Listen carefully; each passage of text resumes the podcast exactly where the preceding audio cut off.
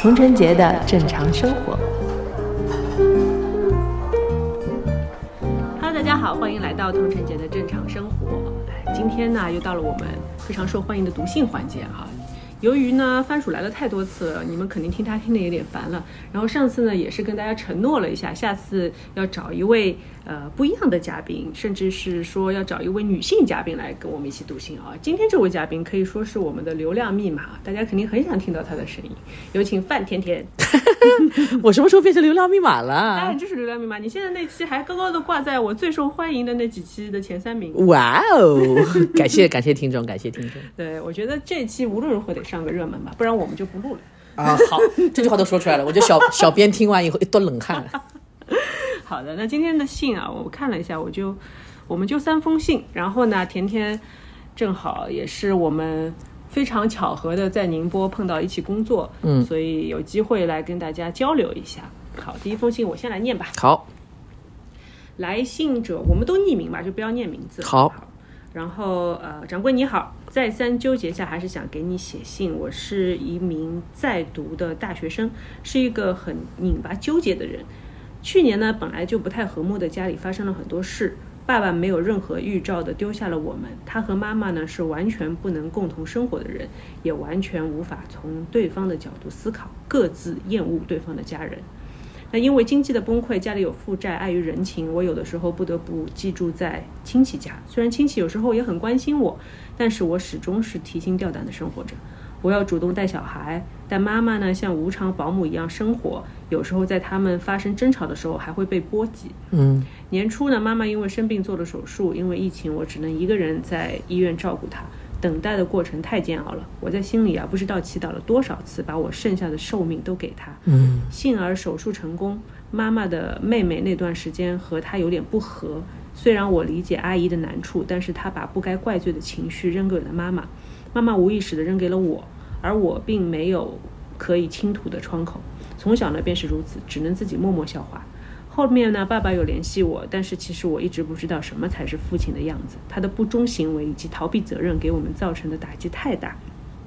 我真的没有什么朋友，可能孤独确实是常态。但看到大家有人邀约一起旅游、一起聚餐、互相寄明信片的时候，我真的非常难过。因为我在生日的时候甚至收不到几句祝福，礼物呢就更难了。爱情对我来说啊，更是奇怪的感情。家暴和争吵的环境让我对婚姻非常失望，而且我没有感受过被真正理解和喜欢。嗯，甚至肤浅的好感，我在大学的时候也没有遇到过，这让我十分怀疑自己的外貌和性格是否存在巨大的缺陷。虽然有一定的心理准备，但看着大家被内推实习、自驾游的时候，还是很难过。我不敢和妈妈提我毕业旅游，因为我怕她做不到而愧疚。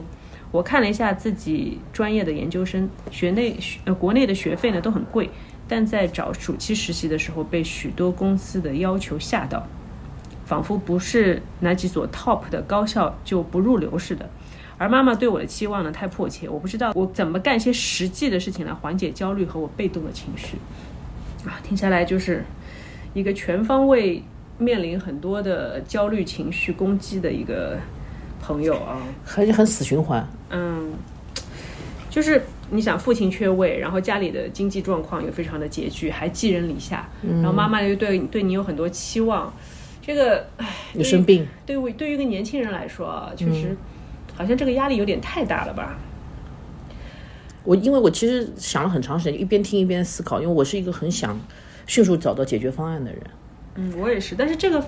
这个事儿好像不是一下子就能解决，很难解决，感觉啊，就是有点无力感，是吧？我听的人都有点无力感，别说他写写下，我有点越读越丧的感觉。对，写下这些文字的人，可以感感同身受到他内心的无助感。嗯，我是我是能够理解的。我们听完之后是要给给给予一些对对对，可以给一些鼓励啊，或者说你的看法，或者说告诉他，我们就比如说这个过程要去怎么去经历它，怎么去度过。我觉得今天你能读他的信，对于他来说，也许是今天最开心的事情。嗯，他能听到在这样的一个平台上面，大家把他的苦恼所读出来。其实我觉得读出来之后，也会有很多朋友给他留言。是，也许我也是这样的人。嗯，我个人一直认为，我们要去找一些跟自己很像的人，因为大家很难做到真正的理解和感同身受。我从他的片段当中，他其实需要两样东西，一个是倾吐的空间，就是有人能倾吐，而且有人能够真正的听听进去和理解他，他需要这两两种东西。可是这个东西它产生了一个深深的自我怀疑，嗯，是否是因为我的条件不好，所以我没办法融入集体？是否是因为我的外貌、我的我的个性的问题？因为家庭的原生家庭造就了我的性格的问题，很难碰到爱情，触碰到。那爱情的话，也是一种缓解的一种方式嘛，对吧？对于他来说，所谓的我们能够寻找的外界的缓解方式，对他来说都很难汲取到。对，那我怎么办才能够缓解这样的焦虑？其实人只能自救。对，因为我觉得他整个的就是。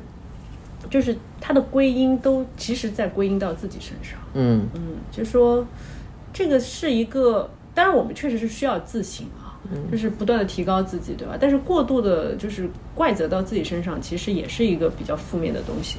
我觉得，嗯，就像你说的，就是自救吧，就是自己去，你只能去提高自己，或者说你只能去主动的去跟那些，呃，你所想要融入的团体也好，或者父母也好，去做沟通。你只能这么做。我觉得他不用不一定去要融入那个令到他不舒服的团体，嗯，可以去努力寻找一些自己能够融入的团体。比如说，我觉得今天这封信读出来，如果下面跟他有一样感同身受的朋友的话，你们可以互相交一个朋友。嗯，我经常在我的自己的平台里面拉郎配，就是这个道理，因为大家能喜欢同一个主播，或者是喜欢同一样东西的人，肯定是有共同爱好的。是。其实像他这样的父亲缺失的这样的朋友，现在年轻人或者不是年轻人啊，我觉得是很多人都是一样的。包括母亲的不理解，因为以他们的这个时代背景来说，他很难去理解你。我的妈妈也是这样，就发生了什么事情，她都喜欢对我叨叨叨叨叨叨叨叨叨不停的讲。那我因为强势嘛，我会跟她讲说，你不开心的事情，请你讲你的朋友听。嗯，你有朋友的，如果你没有朋友，你要反省一下你自己，你去交新的朋友。呃，不要反省一下你自己啊！我就是这么跟我就是这么跟我妈讲话的。所以我有一期在讲母女关系的时候，我是这样讲：我们有的时候要稍微努力一点，就是强势一点，就是告诉他你的感受。当然，我觉得他很难改变，但他至少知道你的感受之后，你的倾吐的欲望也会改变很多。嗯，就是你得告诉他你的苦恼、你的东西，你可能只有我可以说，而我没有人可以说，所以你在我这里叠加的是一份新的痛苦。你可以寻找你的朋友去说吗？嗯，你应该去交新的朋友去。就是我们努力的让妈妈也去做改变。呃，因为他现在只有他母亲，然后他阿姨，他可能我听出来就是感觉他妈妈的好朋友只有他妹妹，结果两个人还是有点阿姨嘛，嗯，还是有点吵了不开心，结果有三份痛苦叠加到我们的这个这封信的主角身上，我觉得得跟他阿姨也说，你们自己小姐妹之间的事情的痛苦不要放在我身上，请你们两个人自己去解决掉。嗯，让妈妈说，你不要婚姻不幸福不是你的错，你可以再去寻找你的新的幸福，是否可以寻找一些新的恋爱的契机，或者是找一个老伴儿或者之类的事情。然后，当事情开始有一点点小的改变之后，你会觉得说你。同学之间约自驾游或者怎么样，他们不约你或者怎么样，不是你的问题，只是你跟他们不是一路人而已。嗯，那在你的一路人当中，也许你就是最受欢迎的那个人。努力去寻找跟你自己的一路人呢？我觉得努力的去跟自己不合适的人交朋友，这太难了，大家都痛苦，那又何必呢？哎，那你有没有觉得有的时候，比如说一个人不能融入集体的话，可能是就是自己有点，还是小小的有一点自卑的情绪在里面。对你为什么叫小小的？就是我们温柔一点嘛。是，就是就是说，呃，可能是因为自己，比如说在背后经历了这些事情啊，可能单亲也好啊，或者说家里关系不好，然后其实你内你在家里已经承受了很多的内部的压力，然后你到了学校的之后，你要去面对一个公开的社交场合的时候，你就是如果你心里还是带着很深的这样东西的印记的话，其实你在社交的时候，你会。你会有很多的顾忌，当然，就是别人会感觉得出来的，当然，对吧？就是别人感觉得出来，哎，你不是一个特别阳光的人，或者你好像平常看上去也不是特别开心，那可能，可能就是默默的就会把把把你稍微的往外排一点。但是我觉得这个说这个挺挺残忍的。我刚刚在纠结你在说的时候，我在想要不要说这个，就是说，在集体当中，就是怎么样成为一个所谓的受欢迎的人。这个命题其实现在我们也会变得，就是还蛮普遍的。为什么要成为集体当中受欢迎的人？就说在大大集体当中，嗯，你是比如说你是第一个被想到的人，或者在一个组织一个活动的时候，我相信我们都是这样的人，就是相对来说别人被会比较欢迎你的加入嘛。我还好哎，你还好吗？我没有你这么受欢迎啊，真的吗？啊！我从小都不是一个特别受欢迎的人。对，那你聊聊你的不受欢迎的时候，你怎么怎么处理这个事情？因为我小的时候就是上海，你也知道嘛。我小的时候，爸爸妈妈因为差点落户嘛，嗯，呃，是在外地的。那么我小的很小很小 baby 的时候啊，什么都是读幼儿园啊，什么都是在外地的。所以我一开始的时候，我上海话很不标准，不太会说上海话什么的。刚刚回到上海的时候，呃，回来读书的时候，爸爸妈妈就等于从外地工作全部移回上海了。我就是这个学校里的很异的异类，嗯，因为第一你也是呃转学生，嗯，而且我转了很多学校，我经常转学。那么第二就是语言上的一个问题，嗯，当时上海都在讲上海话嘛，那没有办法的事情。所以，呃，我一直是就没有人跟你吃饭，没有人告诉你打饭在什么地方，我们以前都打饭嘛，去食堂啊什么。除了老师会可能稍微顾及一下你的感受之外，是没有任何人顾及你的感受的。而且我觉得学校的小孩都是很现实的，就是你指望他们有多热情来招呼你，这种你是对人性的一个很大的召唤了已经。而且就是大家是同龄人嘛，其实大家对于就是相处的在集体当中相处都没有经验的，就是凭本能。我们在电视上看到这种，哎，新来的小朋友，我们带带他什么这种的，那这个带有 leadership 的，就带有这种首首领气质的小孩，不是特别多的。其实，我我我小时候就是，对，那所以说我没有碰到像你的你这样的小孩，你要么就两种，自己凑上去，嗯，就没脸没皮的自己凑上去，别人或者说。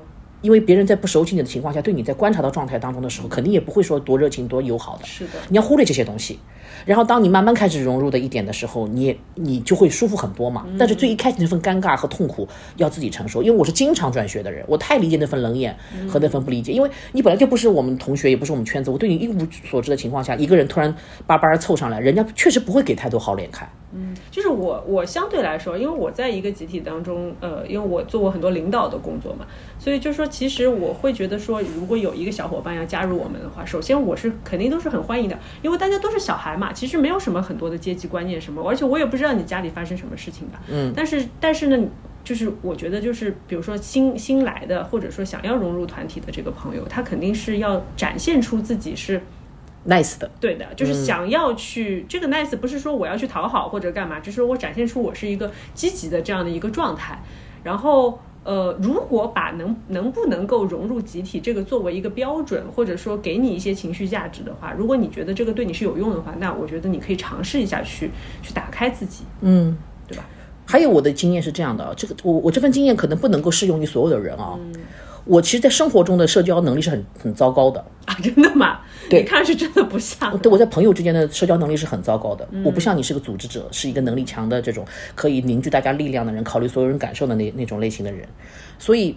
我总是在工作中展现，嗯，就包括小的时候也是在读书的时候，比如说呃报名参加比赛，嗯，其实我不是很擅长，但是我就是要报名参加这个比赛。打个比方啊，我们比如说演讲比赛或什么比赛，我都很努力去参加这些比赛，或者在集体的工作当中去努力展现自己的工作能力。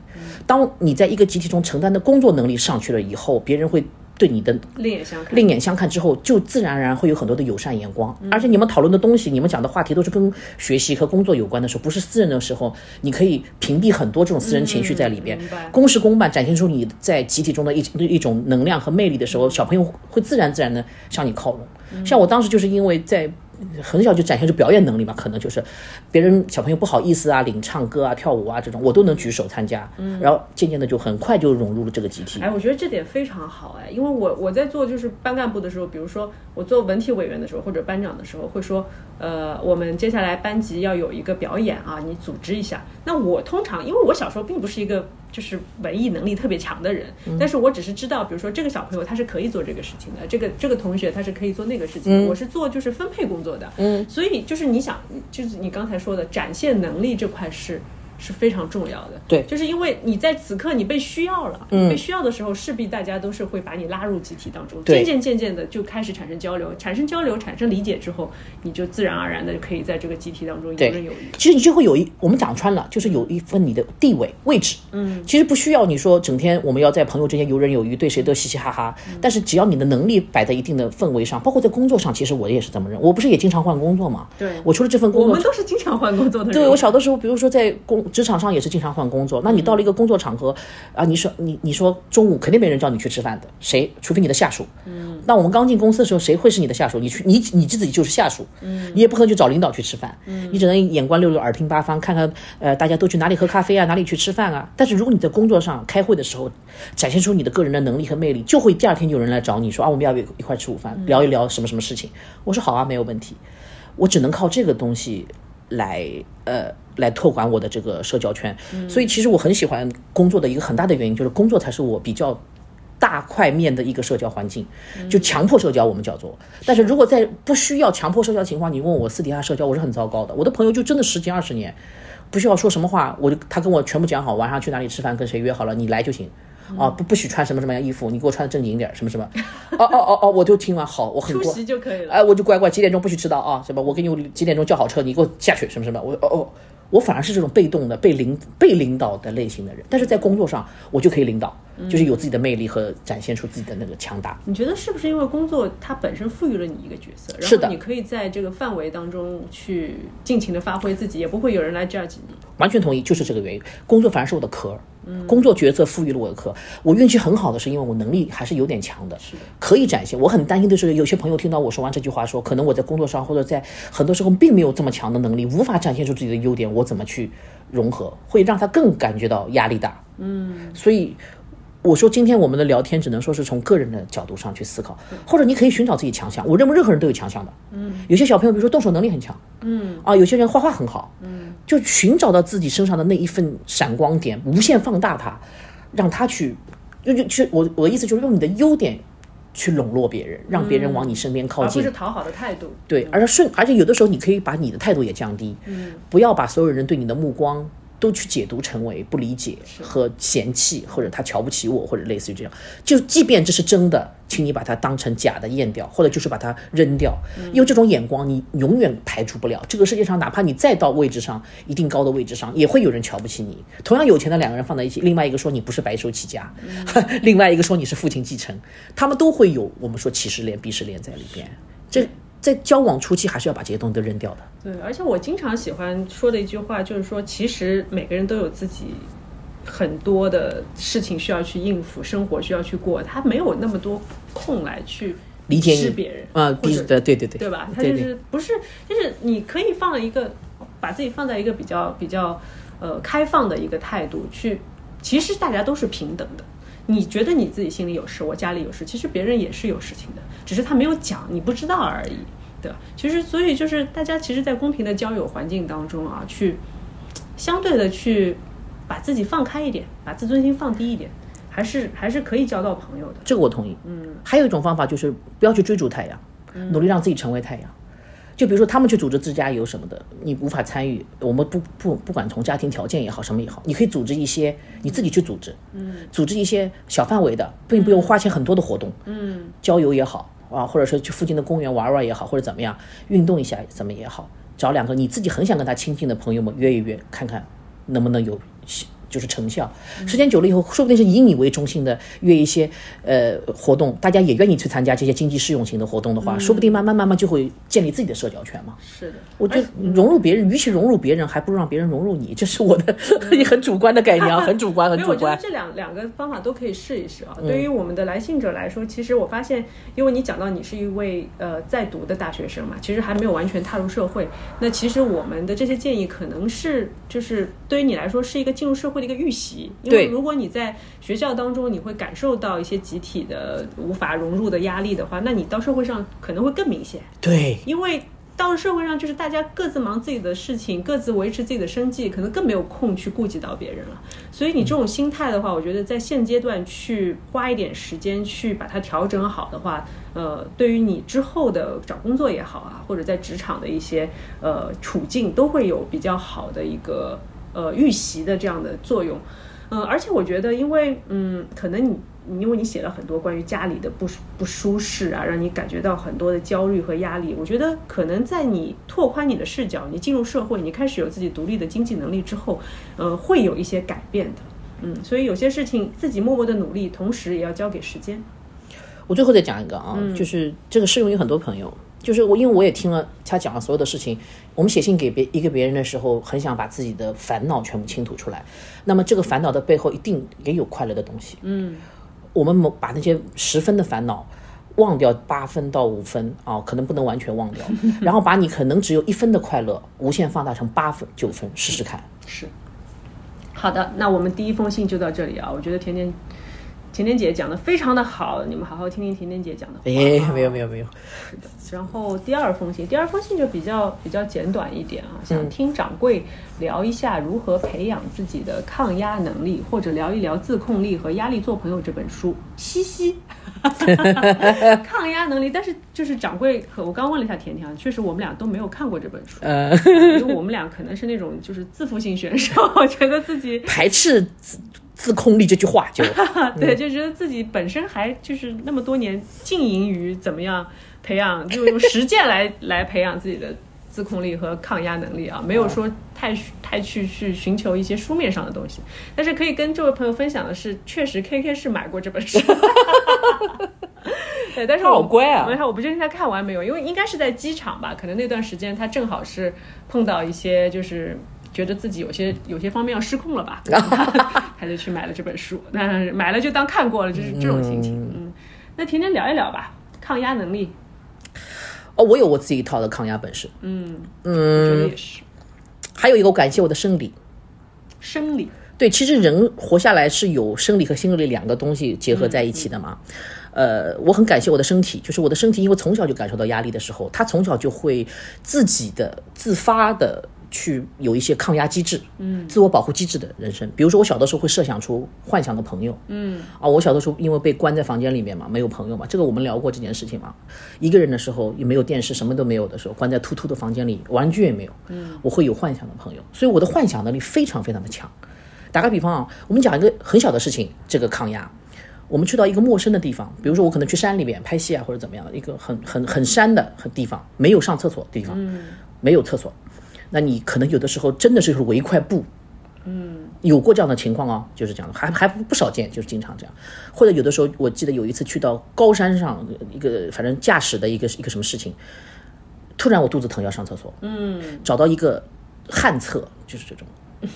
这个其实是对我来说压力非常大的一件事，因为我对上厕所的要求很高，就是这样子。嗯，很奇怪，我压力大到什么情况？就是我不吃不喝，憋着不想上厕所，就是为了很害怕去上不不干净的厕所。嗯，这个这个压力我不知道大家能不能理解，这种很小的事情，但是对我来说压力就很大，我的我的可以出冷汗，我的肉体甚至会出冷汗，为了为了想到上厕所这件事情。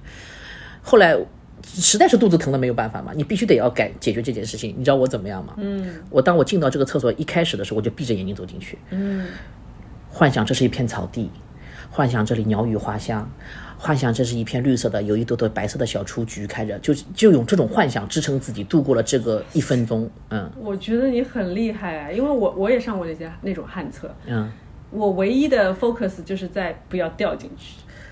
我也很害怕掉进去啊，因为你不能往下看。有一次我看下去就万丈深渊。对，那个就很深嘛，啊，对对对，，还有一些就下面全部都是排泄物嘛，嗯，你看得很清楚，还有旁边会有一些纸啊，或者是涂鸦，或者是啊，对对对对对，这这个都都是我的压力嘛，我就闭着眼睛，然后幻想自己在片草地，然后屏住呼吸。嗯，我们从这个小的事情上来看大的事情啊，嗯，我有两种方法，一种就是幻想，还有另外一种就是我们汲取一些新的知识，呃，比如说我现在你说疫情压力也很大，各种各样的压力也很大，工作，对吧？我们也在不停的上市的工作的过程当中，可能也接不到自己喜欢的角色或者怎么样。我就在课余时间啊，课余时间 研究一些跟现实生活毫无关系的事情。嗯，他们不是也爱看书吗？你们看的很 realistic，看很现实主义的书，对现实有帮助的书，我就看对现实毫无帮助的书，什么宇宙起源啊，什么这种东西。当你了解到浩瀚的宇宙，当你知道人类如何的渺小的时候，你会很多时候就觉得啊，我现实的苦楚算个屁。是这个我同意的。嗯，就像我前段时间我就开始说，哎呀我。哎呀，要要演戏了啊！现在我们开始进组要演戏，要开始工作了。就说我看点参考片吧，我看点看点电影吧。然后，但是你看着看着，你就会觉得，我是带着目的去看这些东西的时候，你就会觉得反而压力越来越大。就反而看那些演员，哎呦，怎么演的那么好呀？我是不是演不好？然后呢，就是你反而会焦虑。然后呢，我就说，那不看了，我看史前星球，嗯，我就看动物，看恐龙。很开心啊，看《史前星球》。是的，然后就那个画面也很美嘛，然后它里面的一些情节的设定是很好玩儿的。对对对对比如说就恐龙求偶啊，这嗯种就是它有一个。就是还有台词给它配上去，就你觉得觉得哎呀，突然就整个就是舒压，嗯，豁然开朗。整个 release，、然后我就推荐给所有的朋友，我说你们去看看完之后，你会觉得整个的世界是非常的美好的，然后你也会赞叹说史前文明嗯，那么伟大，这些生物就是它能够进化的那么。不管，不管是体积啊，还是他们的智力啊，都到了一定的程度，对吧？就是你把自己的专注去去放到别的地方，对你把你的视把的呃就是你的注意力，我也喜欢看一个叫《海洋四部曲》，嗯，讲海洋的海豚，哎，你有没有觉得看海是一个特别很舒服的啊？对对对对对，包括就是呃。哺乳类动物在海里的动物有这么聪明，它们的集群意识，包括它们的呃呼叫彼此的声音，以及它们的羁绊母子之间的羁绊关系啊什么，还我还喜欢看蚁群，特别喜欢看蚂蚁的世界。这个是有密集恐惧症的人就不太行了。呃，没有，他他还好，他讲的是呃关于一只，比如说一只最早的呃呃母的母的这个蚂蚁，嗯，呃，它叫叫呃蚁后蚁哎以后。它一开始飞出来的时候就婚配的时候，婚配的时候它飞出来它就一一个它就一只的时候，它怎么如理如何建立了整个国王国和族群，然后每一个人是靠过靠信息素质怎么分泌，然后怎么分工明确，其实你就从这种事情上面，一个可以汲取一些我们我们说不自觉的一些冷知识啊，另外一个你会觉得说啊，你现实生活的这些事情其实跟动物没有区别，嗯，生物性。嘛，对他们也压力很大的，对吧？包括我我还喜欢看很多实验。就是各种各样的实验，人性实验也好，动物实验也好，什么样的实验也好，你会觉得说，哦，原来，呃，在另外一个世界里面，人家做了这样的一件事情，跟你也差掉不了多少，你比人家来说好很多。还有我喜欢看悬疑事件，啊，悬疑我也喜欢。喜欢悬疑案件、探案集啊、波洛探案集啊，各种什么阿加莎·克里斯蒂探探案集啊，极端事件，你会发现哦，如果我再这样下去，就要走入极端事件了，我得及时刹车。嗯，啊，这也是我的方法，对，反正我们我们用的方法好像就是转移注意力，转移注意力很有用，其实很有用。转移注意力。然后对于压力呢，有的时候就是你在一个更广的维度或者说更高的角度你去看它的时候。它其实就是挺小的，就像我们昨天说那个爱死机的某一集嘛，然后呃就是僵尸的那一集，第三季的时候有一集僵尸的，最后就是地球毁灭，噗，就是一个屁，所以就是这些压力算什么？对对吧？所以就是只是自己一个阶段性的一个东西。然后呢，我觉得就是对于呃普通的呃朋友们来说，还比较比较现实的，我觉得冥想也是一个很好的办法。冥想就是关注自身的感受，然后呢，运动，嗯，对吧？运动像我刚运动完，我现在就精力百倍，录个一个多小时、两个小时也没有问题。我还有一个方法，嗯，就是我觉得大家可以摆烂，摆烂，嗯，可以摆烂，但是摆烂呢一定要有时间点。就是你不要无限制的摆烂下去。我是这样子的，就比如说有一件事情要做决定，他给我压力很大，我做不了决定，然后很痛苦，我烦死了。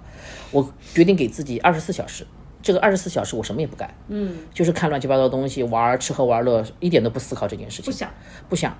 但是我知道结局，就是你一定要站起来去解决这件问题的。我解决方案其实已经想好了，无非就是两到三个嘛，呃，解决方案。然后二十四小时之后，或者是四十八小时之后站起来，把这件事情通通解决掉，花一个几个小时，把你所有痛苦的决定，在一个很短暂的时间里全部去决定掉，然后继续摆烂。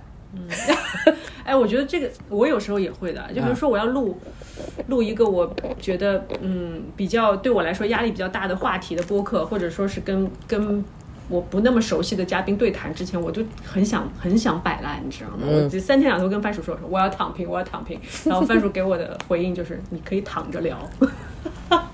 对，就是你，你给自己一段时间去不去想这件事情，嗯，或者说有的时候，呃，像我最近在减脂嘛，因为前段时间就是胖的比较厉害，然后我还以为你在拿那个刀剪那个纸，没有，对，这个减脂，减脂，减脂，你知道中年减脂是一件很辛苦的事情，开玩笑早放弃了。哎，但是嗯我我还得穿那些衣服嘛，你哎呀，那你是 model 不一哎样。所以就是就是压力，身体压力很大的时候，啊是就说，那我今天就不运动了，嗯，可以啊。我就不练了，真的是太累了。所以我觉得自控力这件事情啊，嗯，是压力的来源。啊，我反反向的说一句话啊，就是我认为自控是一种压力。嗯，我们我们我觉得大方向自控就可以了。嗯，比如说我们在原则上的问题不能犯错误。嗯，我们不要去做一些不应该做的事情。我认为这就是自控力。嗯，还有时间的自控，比如说不用争分夺秒，我跟你约好了，就准准点几点钟一定要到那种的。我缺一分一秒，我把你骂死，这对我来说都是压力。嗯，我之前因为有段时间看心理医生，正就是因为这个心理医生不能让我缺一秒进他的这个房间，我就我就 cancel 掉他了。嗯，倒不是因为钱，也不是因为时间的原因。我认为，比如说我晚来五分钟，我们就啊多讲五分钟。啊，我早来五分钟，我们就早点五分钟结束，反正就聊一个小时嘛，等于是。但他因为给我压力到我在路上出了一次车祸，我是不会出车祸的人，就是因为我来不及了。然后你也知道我这种拖延症患者就是这样，子最后一秒钟赶着出门，然后路上一焦急，我把我把，而且那天我开我爸的车，把我爸的车给蹭了，剐蹭了。啊，这件事情对我的影响力比去看十次还重要。我发现，哦，原来这个不对。嗯，就是我们得要去知道，这个世界上的解决方案不是一个固定的解决方案。啊，很多人说心里不开心，怎么有状态你就找心理医生。对了，后来我发现，反而看心理医生对我来说是种压力。嗯，啊，一个是时间上的一个东西，另外是另外一件事情，那是另外一件事情。哦，那我就反思这件事情了。哦，原来去看他对我来说是一种新天的压力，以及会让我那么的不开心。我决定就把这件事情停掉。所以我不认为自控力是一个等于。褒义词，嗯，自控力是一个中性词，嗯，就是你过度的去自控的时候，其实压力反而会更明显。自控力就是给自己上枷锁呀，嗯，我觉得某一些东西需要上枷锁，人不是一个完全可以自由的，你想干嘛就干嘛的世界，这是肯定的，对吧？有很多原则性事情我们要去遵守的，但是在原则性需要去遵守的范围之下的，我们给自己一点舒舒适度不好吗？嗯，就比如说我们是早早睡。啊，你说我就坚持，比如说两年每天晚上都得天亮才睡觉，那我认为你是不对的，确实是不对的，日夜颠倒，时间也不对，是吧？精神状态都不好。你说我难得呃周末我我就晚睡两两三个小时，怎么了？嗯，所以早睡早起的人就活得比别人时间久吗？早睡早起的人就比别人健康，就比别人优秀吗？我不这么认为。你讲了我就是火就上来了，因为我很反对自控力。哎，不，就它后面还有一个副标题是和压力做朋友。哦哦，我觉得我觉得这个就是说，其实跟冥想的一个原则是有点像的，就是说压力你可以观察它，它产生它也会走。对，就是你不要去用压力而去产生压力，更多的压力就可以了。我们就是就是接受这个东西，力是相互的。是的，从物理学上说，一个是力是相互，还有一个是这个世界上的所有的东西的质量是相等的。就比如说你的舒适呃压力。这个是不可能消灭压力的啊！对你两样东西加在一起一定是相等的。我们只能说消弭一点，让正向的东西多一点，负面的东西少一点。我认为这就比较阴阳调和，算是。就是人生就是 balance 啊！对啊，那你说完全自控，就像有一些我我蛮受不了，因为我有一个朋友就是给自己每天列了个表格啊，要军事化，对，要有 check check check 就有勾啊。我今天早睡了，我怎么样了？我戒色了什么什么的，他就男孩男孩啊，他就有一个勾有一个勾，然后还跟他的另外一个自控力的女的也可以戒色，没关系。反正他他们会跟他的一个好朋友两个人在探讨啊，我今天这个 go check 怎么样？然后他还还用这种数据化的方式来分分析自己的生活或者怎么样？理工男吧，应该呃，类似于这种。那我觉得如果他有这样的朋友，那不是坏事。嗯，你们你们有共同语言，你们就是这么活着的，我觉得没问题。可是你不能把你这套强加在我身上，让我每天跟你一起 check check，我可受不了。嗯，就是每个人找到自己的方式，然后这种方式你又是觉得可以是在自己能力范围范围之内，有一点点 pressure，但是你是可以完成的，对，就可以了。对，对还是要找到最合适自己的方案。是的，好的。那第二封信，哎，你们第二封信那么短，我们讲了蛮多的啊。看来越短的信越容易发挥想象力。话题主要是话题。啊，第三封你来念一下。好的，有点长。哎，但是我我我真的你只要找我来，好像永远短不了。嗯，是的，我就是话太多。那没有蛮好的。哦，这么长啊！就是，他是嗯，就是你不用读他的名字，我们都匿名好了。掌柜你好，最近遇到感情和工作上的困惑，我也来分享我的故事，听听大家的声音。我和男朋友因为考编而认识，我和他每天分享招考的动态，共同谋划着未来。每次招考的公告一出来，我们总是一顿分析，然后一起报同一个城市不同的单位。可惜造化弄人哦，在去年年底，我们分别上岸了不同城市的事业单位，纠结了很久。最后迫于时间压力，我跟他共同商量过后，共同决定还是先曲线救国，先去异地上班，再考回来和男朋友会合。于是我们开始了异地恋的双城生活，感觉到这个危险来了哦。嗯哼。直到经历过了异地工作和异地恋，才惊觉我俩把一切都想得太简单了，孤独无依，举目无亲是我们最大的感受。因为疫情的原因，我们自由出行见面也受到了很大的限制。每到周五下班，是我最想念家人、爱人、朋友的时候。我多希望我和他可以在同一个城市生活，周末可以互相串门、守望相助。加上初来乍到，需要面对很多工作上的不合理的安排，更加剧了这种不好的感受。在这个日日子里，我常常陷于一种无法自控的阴谋，不开心成了我几乎日常的状态。有时候，我甚至觉得自己失去了所有的能量。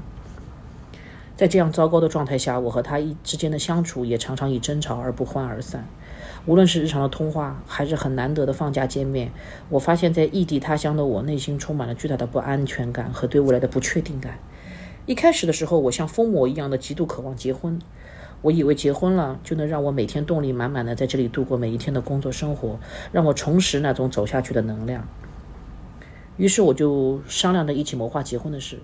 可是随着结婚的面临种种现实问题，让人心生疲惫，经济的压力、异地的困境。对方家庭的一些问题都让婚姻的进度条进展缓慢。更糟糕的是，在结婚这件事情上的一些分歧，也让我们之间原本因为异地而摩擦不断的相处更加让人疲惫。在这个半年里，我常常会有一种他不能真正理解我的怨怼，他不能理解我一个人在人生地不熟的异地他乡的孤独感受。那每当我跟他倾诉我独在异乡的孤独情绪的时候，得到他的回应就是。大哥，现在都什么时候了，还有精力 care 这些？现在不应该是抓紧时间赶紧考上同个城市汇合才是最重要的吗？没办法，男人的思思维模式逻辑跟我们女孩就是不一样啊。他的潜台词好像就是我不够坚强，抗压能力不够，应该醒醒，抓紧干事业、创业的宝贵时光。每次得到他这样的回应，我只会觉得他不理解我，不理解在这样状态下我处于低能量的人生价值。我有心无力，我需要有人给我能量，拉我一把，把我从井底拉起来，而不是只会跟我讲大道理。而且在结婚这件事情上，他的成长进度也无法真正的给予我有力量的支撑，成为我坚强的后盾。渐渐的，我的不满越累积越多，我似乎放大了他的这些缺点，忘记了爱情原来的样子。我们之间的相处也开始变得争吵不断。他说他很难相信这样的相处是两个人在谋划着结婚的人相处的状态。那今天晚上我们俩在电话里。因为见面陪伴的事情而吵架，我们都感到一种深深的疲倦。挂了电话，我反思很久，突然想到，也许我们之间的矛盾分歧就在于我们对对方不合时宜的预期与实际情况的差异所导致的。我希望他在如今三十而立的阶段能够挑起大梁，承担有担当、成熟，给我想要的婚姻生活，成为引领我、带领我的坚持后盾。而事实上，目前他还达不到这样的担当和成熟。我需要给他时间去成长，去陪他一起成长。他希望我目前一个人在异地工作的过渡阶段，能够独自过好自己的工作生活，振作精神，甚至越挫越勇，精神抖擞，抓紧时间精力努力学习考试，早日和他会合，而不应该有这么多的情绪消耗。实际上，我从小到大都不是那种越挫越勇的孩子，我需要更多的肯定与正反馈，得到爱与关怀，才能走下去的力量与能量。意识到这个分歧，我就在想，这是说明我们之间不合适，还是我们应该调整对对方的认知和预期，去改变相处模式？依旧有些困惑，想听听大家的想法。谢谢掌柜百忙之中倾听我的故事，嗯，还蛮真的蛮长的。感谢甜甜老师的清新阅读啊，然后我读的还蛮快的，中间还加了两句自己的评价，我弹幕 实时弹幕弹幕。哎，我觉得这封信其实还挺完整的，你发现吗？考过编的人就是不一样。对，就是感觉来信者对自己的问题，其实原因啊、起承转合都分析的已经挺清楚的了。嗯，那我们先来说说异地吧。其实我是有非常长时间的异地的这样的经历啊，我不知道你有没有。我没有，你没有啊？因为我我反对异地。你谈恋爱就是一定要是在一起同城，如果我异地必分。嗯，但是我真的是就是，包括我第一段婚姻的时候，也是长时间的异地，然后甚至于我们中间就是在结婚之后的状态啊，有差不多最长的时间有一年没有见面。就是你知道进入了那种困倦期，你知道吗？所以这位这位来信者，其实我念着念着，我有我有很强烈的感同身受的感觉。就是女生来说啊，一开始都会觉得我们分开，然后我们要奋斗，然后我们总有一天我们要在一起，天天在一起。然后对于男生来说，他就觉得说，这个结果不是已经注定了嘛？我们早晚就是要结婚的，现在就把眼前的事情做好就好了。但是就会把中间的这种情绪啊，包括情感的东西全部都忽略掉。你发现是不是这个区因为男人就在乎结果，女人在乎过程，所以他们两个讨论的东西永远不是同一件事情，当然会吵架。女人在乎的是情绪，男人在乎的是最终的忠诚正果。还有就是我们现在努分开，不就是为了各自建立价值？结果你把这些东西全部否定了。而且说实话，在异地的话，你的所有的困难，他就算理解又有何用？唉，但是你知道，有的时候就是，比如说我那时候在巴黎在工作的时候，他那时候在德国踢球的时候，就是其实双方的压力都非常大的。因为你知道他有比赛的压力，然后我有每天去面试、去被人挑选的压力，然后就会说你，哎，我那时候就觉得说我有一个男朋友就跟没有男朋友是一样的，对啊，就是你那时候因为。我们还要打长途电话来，不像现在，比如说还有视频啊什么的。就是你其实你跟他分开的时候，你是看不到他的面的，见不到他的脸的。嗯，就说你还要去中国城去买一个。我那时候去中国城买电话卡，都是比如说买个几张打到欧洲的电话卡，嗯，再买几张打到国内的电话卡。因为国内是跟我妈或者朋友打电话，然后欧洲的就是跟他打。然后但是有的时候你会发现，你就是因为打电话这个东西，又是他经常训练比赛的情况下，你是找不到他的。嗯。所以呢，就是从我觉得从那个时候是开始构建我这个人比较独的性格的一个过程。就是以前你会觉得，因为你二十岁出头，你刚谈恋爱，然后那时候又有所谓的就是结婚的承诺，你就会觉得说我要，呃，我要跟这个人产生强烈的情感绑定。嗯嗯嗯，我要什么事情都跟他说。然后他要什么事情都跟我说，因为我们以前就是受到的感情教育不就是这样的吗？对对对。但是你后来发现，男生他是其实没有没有这个这个诉求的需求的，对，就是其实是你的需求，你的情感需求会比他多。对，他的情感需求可能是在某一个点，他给你打个电话说：“哎，我亲爱的，我今天比如说进了个球，我今天。”什么高兴的事情？但是可能你那个时候又不在那个点状态，你就你就觉得说我我一直找你的时候，你干嘛不理我？是，就是，然后这个这个差异就开始产生，然后其实情感就很容易在这个时候产生一些分裂和隔阂，就稀释了。嗯，呃，我非常非常反对，因为我有的时我那个时候经历过一件，哪怕同城我都会感受到，就是你要猎人是为什么？其实我们非常要清楚这个结局。就我觉得这位朋友就写这个信的朋友呢，我其实读完有一点，当然我我我觉得他也有很多。时候说的没有错，嗯，但是我觉得他略自私了，嗯，他对对方的要求就是希望对方像一个救世主一样，嗯，就像我们小的时候对婚姻的看法是一样的，觉得婚姻能够拯救好像什么什么事情，能够改变我现在所有的情绪的问题，能够改变所有的这一切，其实这些都是你成年以后，你成熟了以后就就知道这不是童话故事，嗯，而且你既然跟你男朋友是同龄人，同龄人男孩怎么会比你成熟？怎么会比你？更有担当是不可能的嘛？两个都是，就算是三十岁，其实我认为现在的人更成熟的晚一点，对吧？呃，你把所有的希望全汲取在他身上，可是也许今天她的男朋友给我们写一封信，讲的就是另外完全同样一件事情，完全是另外一个故事。就我已经忙到这个时候了，我已经累得不行，我也很思念他，他还不停的给我灌输这种思想，嫌弃我不够成熟，不够有担当，不够安慰他。我我觉得她的男朋友就是我们找爱人，这个爱人，你不要把他当成你的救命。稻草，你不要把它当成你的救生圈，把它当成你唯一的依靠，甚至于乎，你的依靠是你自己。这个很多女孩子就会觉得对方的一点点跟恋爱的初期不一样之后，就会啊推翻自己所有的想法啊，他是不是不不爱我啊？他不是不是不是我想象中的人？他是不是我可以托付终身的人啊？其实我觉得托付终身这四句话都是不应该去思考的，因为谁都不知道终身是怎么样。你在不停的改变，对方也在不停的改变，而两个人就像。大河里的两条小船突然能够碰到一起，有的时候你们会被河流所分开，有的时候你们在河流当中聚拢。珍惜彼此的在一起的感情还还健在、还浓郁的一个时候，不要去自我稀释它，因为我认为他现在很多行为是在自我稀释这这份感情，就是你在消耗。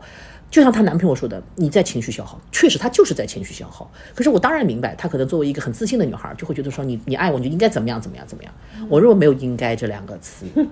第一，你对别人的要求真的有点太高了。他也跟你一样，也在异地，他也同样思念你，他也很痛苦，他的工作压力也很大。我觉得，也许你们认为彼此这些事情只能对彼此来说，你觉得对方应该去理解你。我认为，不是因为你对方爱你就应该一定要理解你的，最多。我们说可以多一个倾诉对象吧，你对爱人的要求不能这么高的，因为你高的话跟谁都相处不下去。这是我的第一个想感受啊。第二个就是异地，我是非常反对的。啊，我我跟你不一样，就是我有一次我打败在同城啊，我我记得下一个瓢泼大雨那天，就是我呃我去我在浦东工作。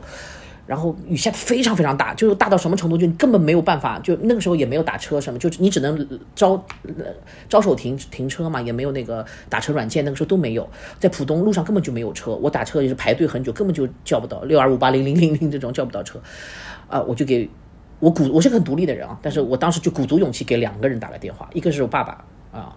就我爸爸也在工作，嗯，根本就出不了门，也没有办法来接我。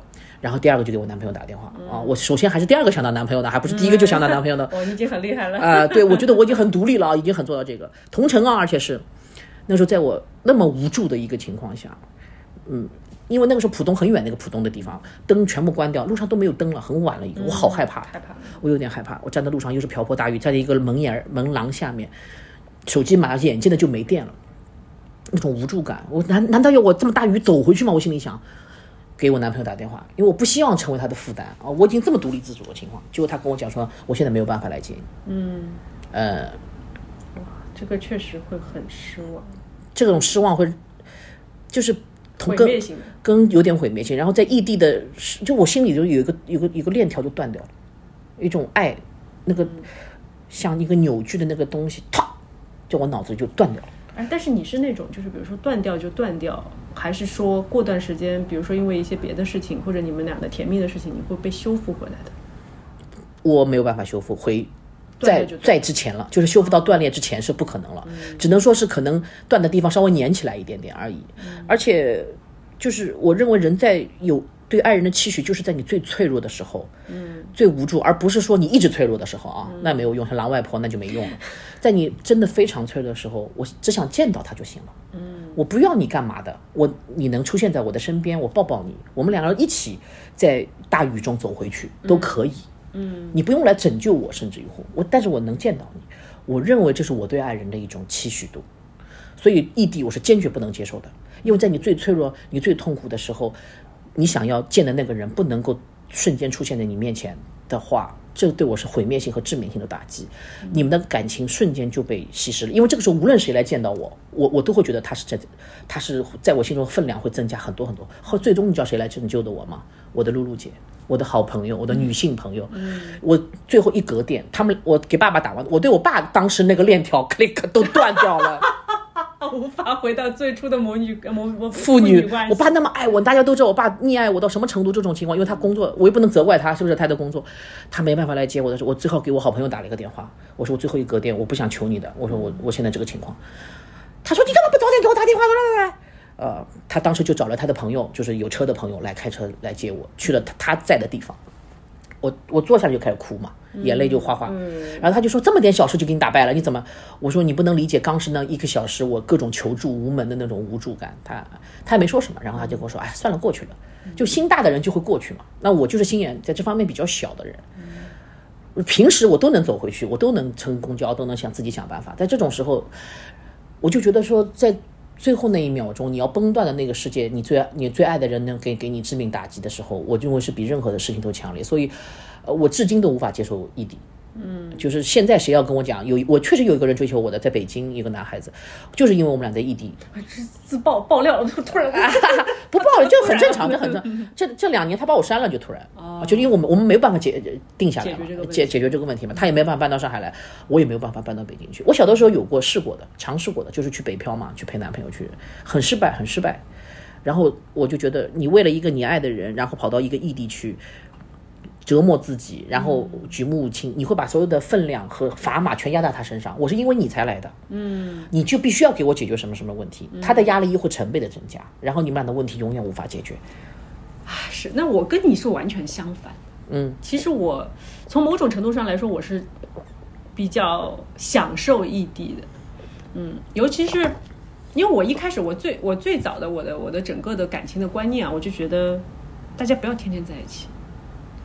就是天天见面，就是我曾经也谈过这种恋爱，天天见面，然后二十四小时都在打电话，干嘛？这种就是你就会很快的把这些新鲜感啊、热度去给它消耗掉的。没有，我不是我不是说一定要在一起，嗯，我觉得就需要的时候一定要在一起，就是我说这个意思。要打要。就是八竿子要打得着，不能打不着。对，就比如说，我是很很接受我们工作的时候一定要分开的。嗯，我我工作的时候，比如说我拍戏的时候，如果我男朋友来探班，我就紧张死了。我那天不是说了，我们俩在拍戏的时候，我看你 K K 来探你的时候，我说我男朋友来，我都紧张死了。你不要来，我要照顾你，要照顾剧组，要照顾我啊，我我就崩溃了，你别来，你千万别来。嗯，但是我觉得短暂的分开对感情是绝对有帮助，但不是说你们没完全没办法见面，那这个。致命伤不行。嗯，我觉得就是，呃，我们这位来信者，他看得出来，他可能是就是因为他讲了讲的这个时间点，其实就是他当时他们俩打完电话之后，他开始写这封信，然后把最近因为异地而产生的各种各样的困难和他的心理的变化、情绪的东西给我们，其实是有点像吐苦水一样的，嗯，给他吐了一遍啊。但是我觉得，嗯，其实不管我们在哪种形式的亲密关系当中。首先还是要保持一个独立性。对，就是这个独立性，就是说说起来非常残酷啊。当然，我们知道，浪漫的爱情都是王子来拯救公主，或者说是一个男人的出现从天而降去帮你解决了所有的问题。但是现在，其实我们越来越去破除这种所谓童话式的爱情，是说，其实男女之间，我们既然追求男女平等。就是说，男人也有他的烦恼，女生也有她的她的烦恼。嗯，只不过因为我们的生理构造不同，我们的心理状态不同，可能会产生一些各种各样的摩擦。但是，如果你想要在一段亲密关系当中去保持一个，嗯，比较高质量的关系吧，嗯，那就是意味着这两个人他必须同时是比较独立的个体。完全同意，对吧？就是，所以我觉得。OK，这位来信者，我觉得你有情绪都没有问题的，这个都是我和甜甜曾经都经历过的。就是女生在爱情当中，尤其你觉得这个人是你命定的时候，你就会对他产生各种各样的要求的。嗯，但是往往关系是因为这些要求而会变得容易让自己失望也好，或者是说把对方拉下了神坛。对，让对方，但是对方就本来就从来就不在神坛上。对，这点这这点我们要非常清楚的意识到，他就是一个平凡的男人。对。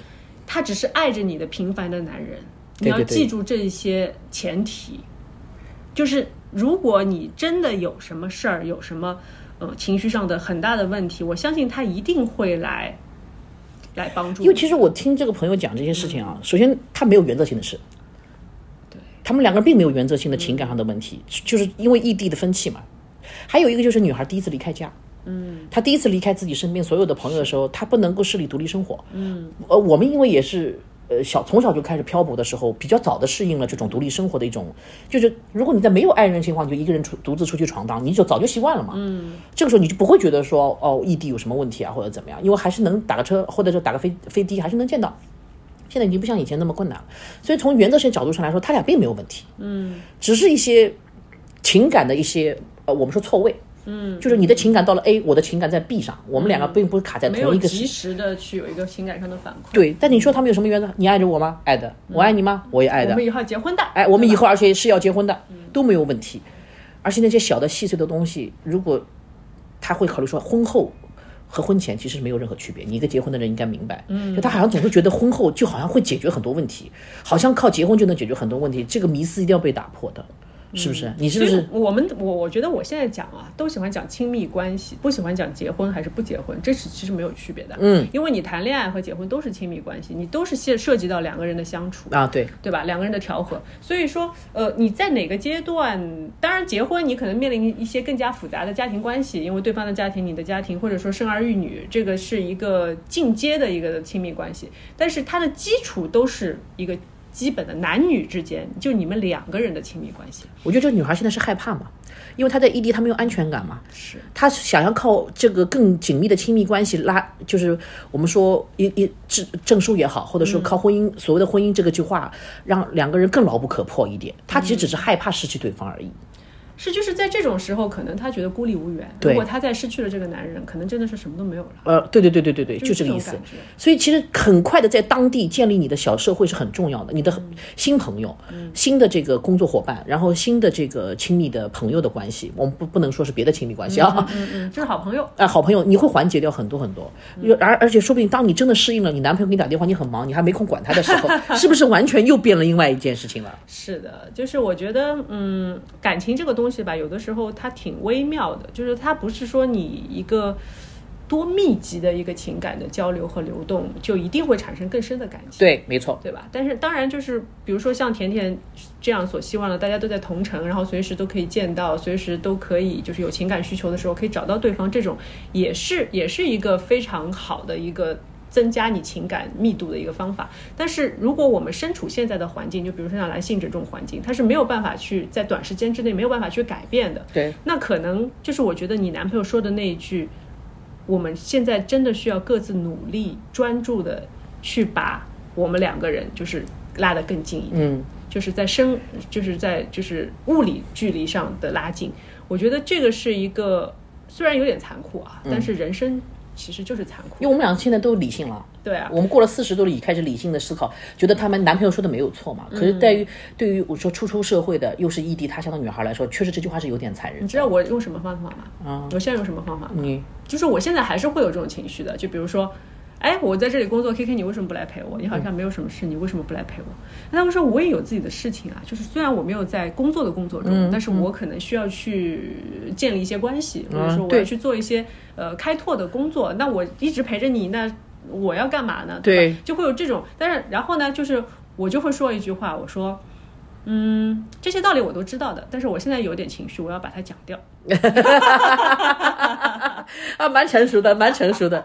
就是我也不一定要你一定要来，但说我要说出口的。对的，我要说的，我呃是想你的，我是我是我是想让你来的，对对对嗯然后呢，就是他也明白了，然后嘛，他就会就是，当然你不能不表达，因为不表达，他就会觉得那我就干自己的事儿，因为男人就是这样嘛，风筝嘛，嗯你懂的。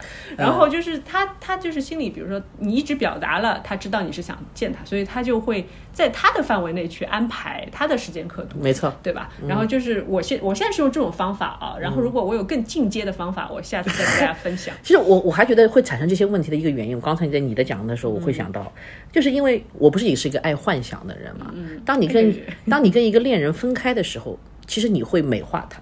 嗯，对，没办法的。对的，如果他在，他会怎么样？他会怎么样 Idolize，？呃，对你会赋予他所谓的，我们就把他拉上神坛。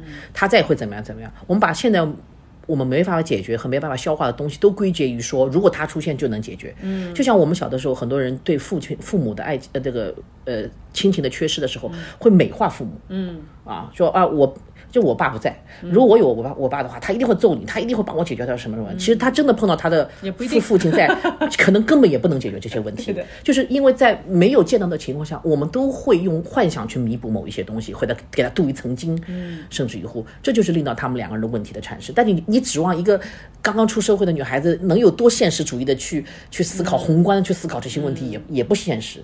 而我想给他的建议就是，真爱很不容易的。现今社会你能找到这么纯粹的，对方给你的回馈也是很正向的，两个人有目标要结婚的，嗯，不要对他要求太高了，期期待值拉低。就为对方多着想。对，我觉得双方都要退，不能说我们女的的确一定要为男男的着想，男的也一定要为女的着想，都往各各自退后一步，努力的达成像刚才她男朋友说的，就是能够同城，嗯，能够好好结婚，能够好好的生活下去，我觉得就已经很完美了。像他们这样的，现在感情好的，还能够异地的，很不容易还能够到到到现在的，很不容易，好好珍惜很。不容易嗯，了。对，而且就是我想跟这位来信者说啊，其实人生啊，就是都挺难的，嗯，就是你不同阶段面临不同不同的问题。对，现在这个问题，你觉得你还能就是写这样的一一长篇的信来跟我们来诉苦？可能你碰到有些问题你都说不出来，是你都不知道怎么说，然后你都没有对象说，你现在还至少有个对象啊，所以就说，呃，我们接受这个人生这个难题，然后既然你有亲密的伙伴，你有可以将来陪你到老的伙伴存在，那我们就好好的去，呃，想办法去把它解决掉。对嗯好吧，还有很多人家同床异梦的呢，就躺到你旁边，说的什么话都听不进去。坏点坏点心太多了。对，坏例子太多了，好好珍惜啊，乖。嗯，好的，那今天我们的三封信就这样了。然后非常感谢甜甜啊，今天提供了很多不同的角度，可能是久不久？不会太久吧？不这个就不用考虑了，让番薯去解决吧。好啊，提供了跟番薯不一样的角度啊，然后呃，我们以后也会经常的换一些新的读信嘉宾。来给大家不同的概念、不同的想法啊，然后也欢迎大家继续给掌柜来写信，然后评论区呢，我们也可以热烈的讨论起来。然后呢，也希望大家多多关注范甜甜老师的个人播客啊，哎小宇宙啊，对我们互相导流起来。好了，那我们今天的童年节的正常生活就到这里啦，拜拜。拜拜。